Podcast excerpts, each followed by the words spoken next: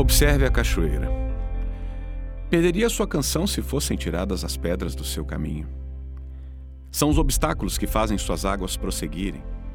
Nenhuma rocha, por mais resistente que seja, é capaz de deter a água. Ela tem sabedoria para contorná-la e seguir em frente com a força da suavidade. Nada é mais suave e nada é mais forte do que a água.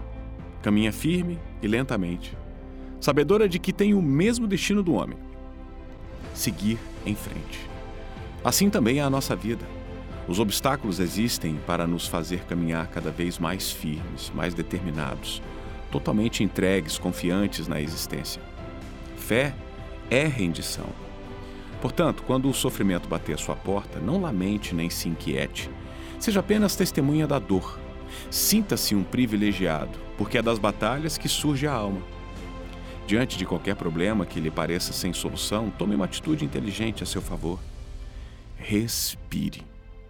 Quando menos uma pessoa mereceu seu amor, é quando ela mais necessita dele.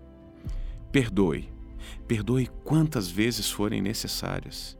Liberte seu coração do ressentimento, abra-se para novas emoções. Seja flexível, como as flores, como as borboletas.